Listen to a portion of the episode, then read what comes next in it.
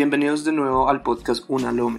Recuerda que en este y en cada episodio solo se pretende dar una expresión abierta que si bien en algunos puntos no tendrá sentido o no será importante, pueda que en algún momento encuentres las palabras necesarias para optimizar tu desarrollo personal. Por lo tanto, solo disfruta.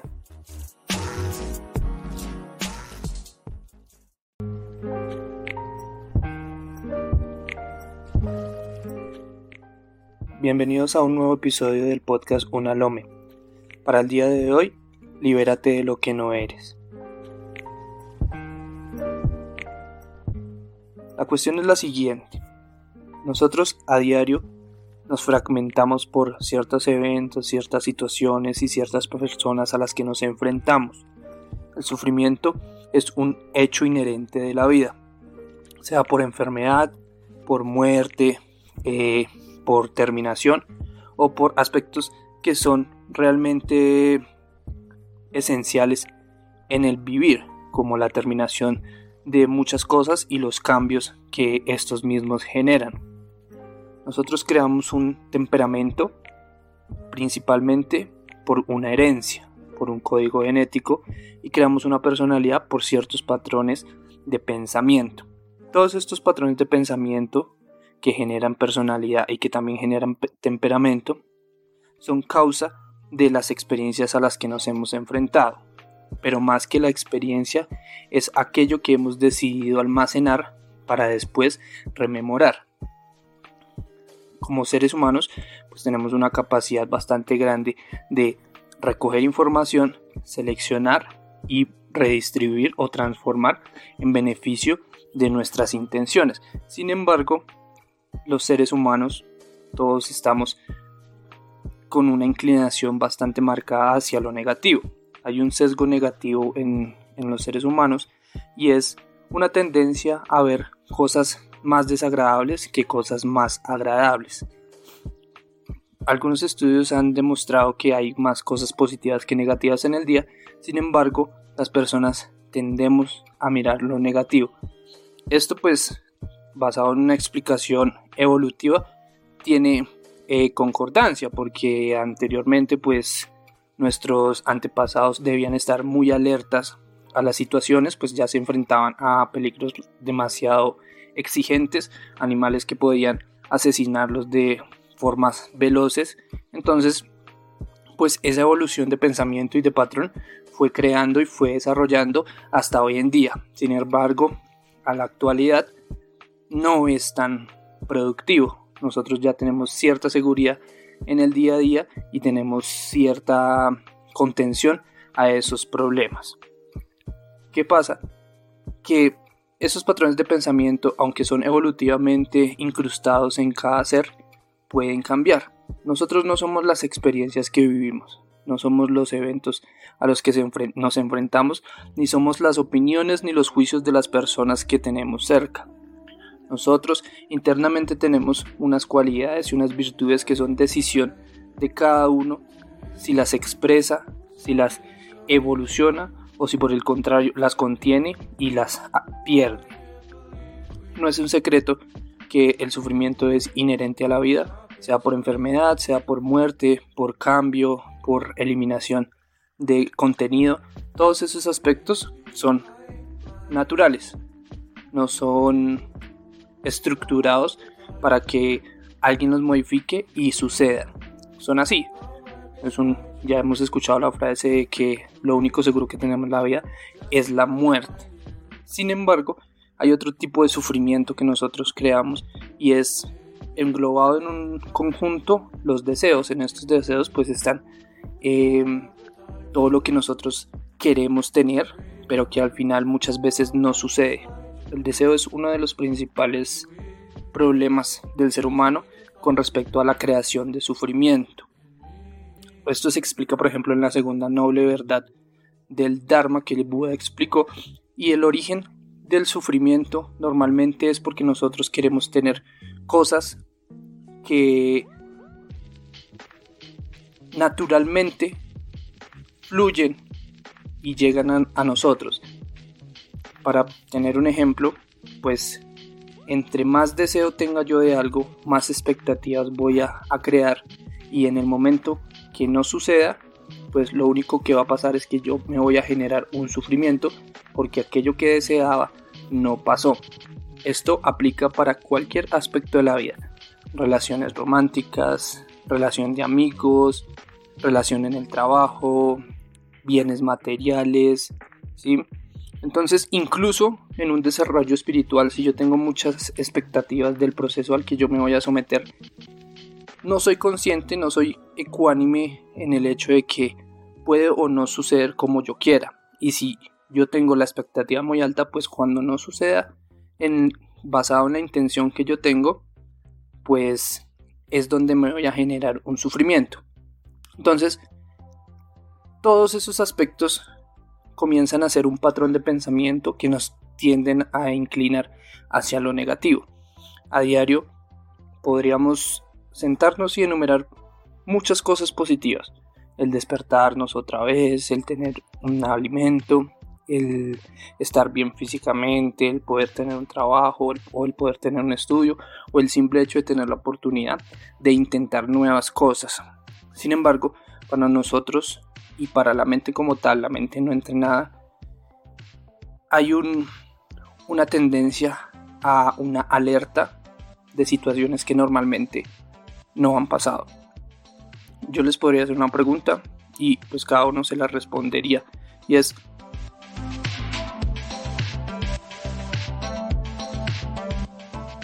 de todos los miedos que ustedes se han creado, de todos los problemas que ustedes se han creado en el futuro, ¿cuántos sí han sucedido. Estoy casi seguro que no más del 30% han pasado. Incluso ese 30% que sí se ha materializado es producto de las conductas y de los hábitos que nosotros hemos generado para atraer dichos eventos. A veces nosotros vemos que hay personas que, por ejemplo, atraen personas en sus relaciones que son muy tóxicas, muy dañinas, y si analizamos el patrón de pensamiento de la persona es que ellos están constantemente en una atracción de ese tipo de cualidades, ¿sí? O están cargando un pasado que no han podido soltar. Mientras yo tenga dentro de mí la intención de no soltar algo que me está haciendo daño, lo que viene adelante va a ser similar. Por eso el cambio, como se han hablado en otros episodios, puede plantear una oportunidad, no una dificultad. Normalmente el cambio siempre es bueno. El cambio siempre es bueno porque nosotros tendemos a generar un cambio cuando no estamos satisfechos con lo que tenemos. Entonces, si la satisfacción termina, la insatisfacción nos lleva a buscar nuevos caminos. Entonces, esa es la tendencia que nosotros deberíamos tener. En vez de irnos hacia lo negativo, buscar un camino que nos acerque a lo más agradable, a lo más positivo, a lo más satisfactorio, sin exagerar. Porque ese es otro punto, no se puede exagerar. Entonces, todo eso que venimos hablando, de lo que se viene comentando, incluso en episodios anteriores, comienza a ser la construcción de nuestra conducta y de hábitos que nos están arrojando a creernos las mentiras, mentiras que nosotros mismos nos decimos. Hay un dicho que dice que uno tiene poder sobre otra persona y ese poder hay que usarlo con benevolencia. Sin embargo, nosotros somos muy contrarios a ese dicho porque el poder sobre la persona que más eh, acceso tenemos es sobre nosotros mismos. Sin embargo, nosotros no nos tratamos con benevolencia. A menudo solemos castigarnos, solemos culparnos y solemos atacarnos por muchos de los aspectos que no cumplimos en nuestra vida. Indudablemente, cada quien tiene un mundo interno y es una experiencia que si lo vemos místicamente, cada cuerpo es, un, es el universo experimentando muchas fases. ¿sí? Todos somos distintos a pesar de que muchas eh, situaciones y eventos son similares en contenido, pero la experiencia y el evento como tal es muy distinto. Pero estos patrones sí tienden a ser generalizados. Si nosotros hablamos con nuestros amigos, estoy seguro que vamos a encontrar más del 70% de personas fragmentadas, identificadas con el sufrimiento y generándose otro tipo de malestar y de afectación interna por cosas que realmente ni siquiera sabemos si van a suceder. ¿A qué va el punto de liberarse de estos temas? Pues que nosotros nos estamos creyendo lo que nos está pasando. Y eso no es así. Yo no me puedo creer el sufrimiento que estoy teniendo. Si por alguna razón yo dejo el trabajo o me quedo sin trabajo, yo no me puedo creer la idea de que el quedarme sin ese empleo es causa de mi ineptitud. Como digo, todas las personas son distintas y el contenido de sus experiencias varían y tiene mucho que ver la conducta y los hábitos que uno genere para realizar las cosas. Pero en un plano general, nadie es ineficiente. Es ineficiente es muy, muy generalizado. Es más como que uno fluye más en ciertos temas que en otros. Cada uno se, eh, se perfecciona y se acerca a lo que mejor hace.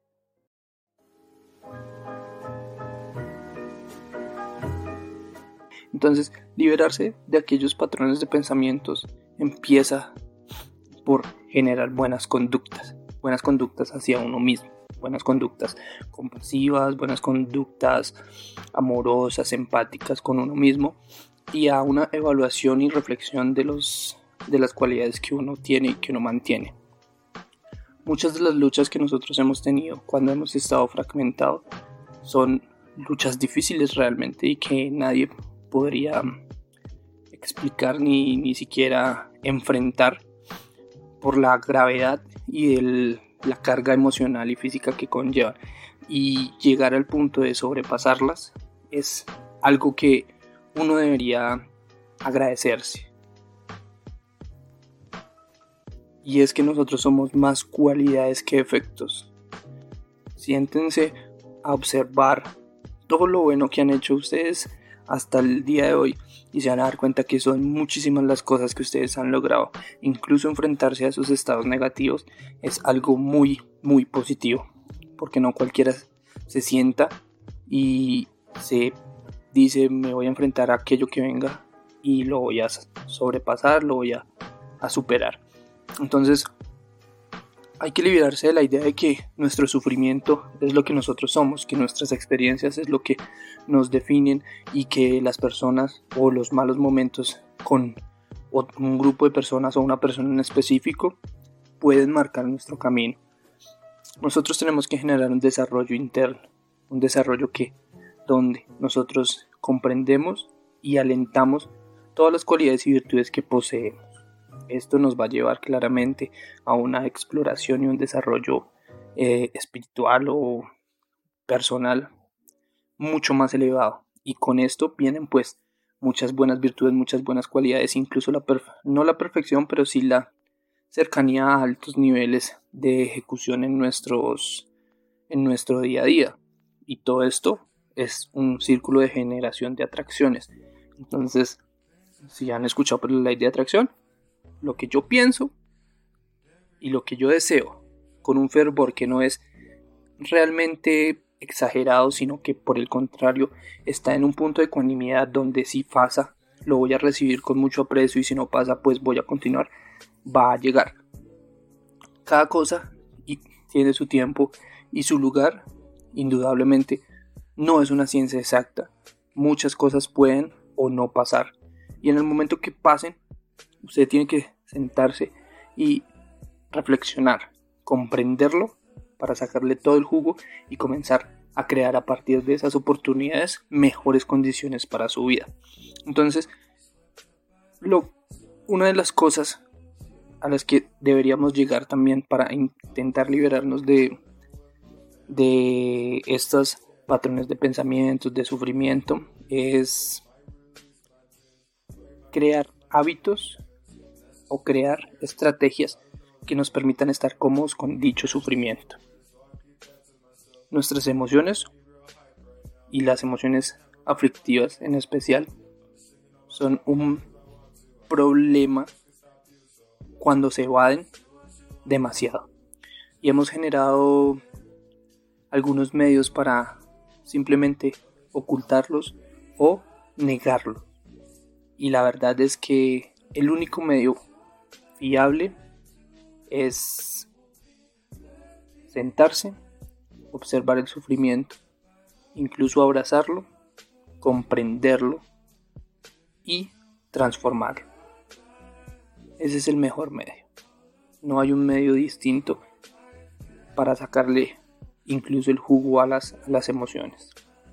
Entonces hay que desarrollar esa confianza y eliminar el miedo de enfrentarnos a nuestras emociones. Las emociones negativas evidentemente son incómodas, pero si nosotros le prestamos la atención, si nosotros nos sentamos a observarlas, nos vamos a dar cuenta que vamos a generar un cambio en esa interpretación que la ansiedad ya no es tan fuerte como nosotros creemos porque en realidad no hay problemas cercanos a nosotros porque no vamos a seguir creándonos situaciones eh, riesgosas o amenazantes que la ira a fin de cuentas termina siendo una exageración de un asunto muy pequeño que el perdón o el sí que el perdón a fin de cuentas es es el entendimiento de que cada persona hace sus cosas por su beneficio y que algunos sí están dispuestos a entregarle a otros parte de lo que son, por eso nosotros no podemos controlar a los demás. Y así sucesivamente con cualquier emoción que suceda. Cuando tenga emociones positivas, también interiorícelas, compréndalas y acéptelas.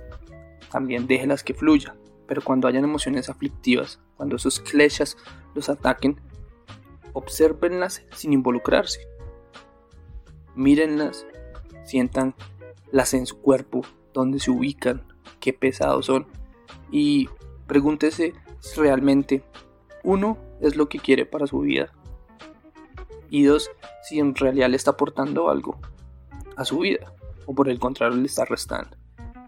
Cuando se responda usted va a saber cuál es el siguiente paso, que es, que es transformar dicha emoción.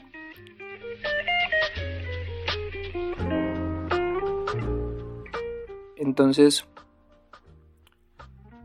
liberarse, en pocas palabras, es no apegarse a los patrones que nosotros hemos creado, no generar experiencias basado en emociones ni sentimientos y no poner situaciones en el futuro que probablemente no van a pasar. El presente es el único que tiene verdad, el resto del pasado y el futuro carecen de verdad. Yo ya no puedo cambiar lo que hice, ni tampoco puedo adelantarme a tiempos que no sé cómo van a llegar. Entonces hay que apreciar el momento actual para entender cómo soy, tal cual soy. Y si algo me está molestando, cómo lo voy a transformar, cómo lo voy a dejar y cómo voy a hacer de este hueco una oportunidad para construir algo más, más fuerte y más resistente. Eso es liberarse de lo que no somos. Y no se crea las cosas que usted se dice. Incluso no crea en las emociones, porque las emociones siempre lo van a tratar de convencer de que lo que usted está sintiendo es lo que usted necesita para su vida. Y no es así. No es así. Usted no necesita rabia para su vida, usted no necesita miedo para su vida, ni siquiera necesita inseguridad. Usted necesita es estar en serenidad para tomar las mejores decisiones. Ahí radica la sabiduría del hombre, en saber elegir qué es lo que me hace bien y qué es lo que me hace mal. Y cuando usted ya lo comprenda, cuando ya lo interiorice, se va a dar cuenta que su día a día es calma, tranquilidad y buenas decisiones, incluso en situaciones que parecen desagradables o negativas. Eso es lo que probablemente le va a pasar. Es un camino largo, es un camino difícil, porque no hay persona más difícil con quien hablar que con uno mismo. Porque incluso uno intenta convencerse de que lo que está haciendo está mal, pero no es así. Cuando comience a sentir una conexión consigo mismo, va a entender y va a comprender que usted es su mejor proyecto y que lo mejor que le puede pasar en ese proyecto es estar en armonía consigo mismo.